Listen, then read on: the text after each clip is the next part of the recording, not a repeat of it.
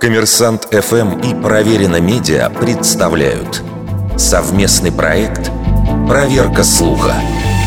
Правда ли, что нужно заклеивать камеру ноутбука для защиты от слежки?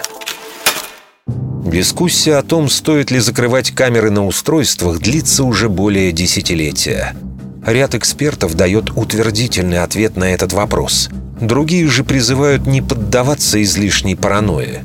Несколько лет назад ажиотаж вызвала фотография Марка Цукерберга с заклеенными скотчем камерой и микрофоном макбука. Для начала отметим существенную разницу между камерами наблюдения и камерами на ноутбуках и других устройствах. IP-камеры, установленные дома или в общественном месте, имеют опцию удаленного доступа, и если владелец не уделил должного внимания настройкам, устройство становится легкой добычей злоумышленника. Взлом камеры, встроенной в гаджет, происходит иначе.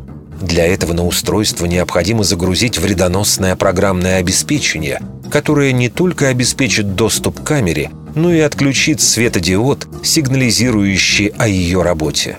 Но для этого хакеру необходимо получить физический доступ к компьютеру, или использовать фишинговые методы, чтобы пользователь самостоятельно запустил вредоносный код или программу. Риски серьезно увеличиваются, если пользователь устанавливает нелегальное ПО от нелицензионной операционной системы до генератора ключей. Важно отметить, что, как правило, хакеров интересуют в целом устройство и данные на нем.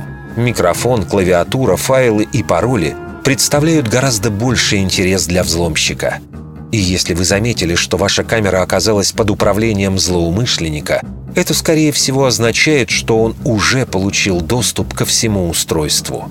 Таким образом, заклеивание камеры может дать пользователю некоторую иллюзию безопасности. Однако подобная мера сама по себе не убережет от утечки данных.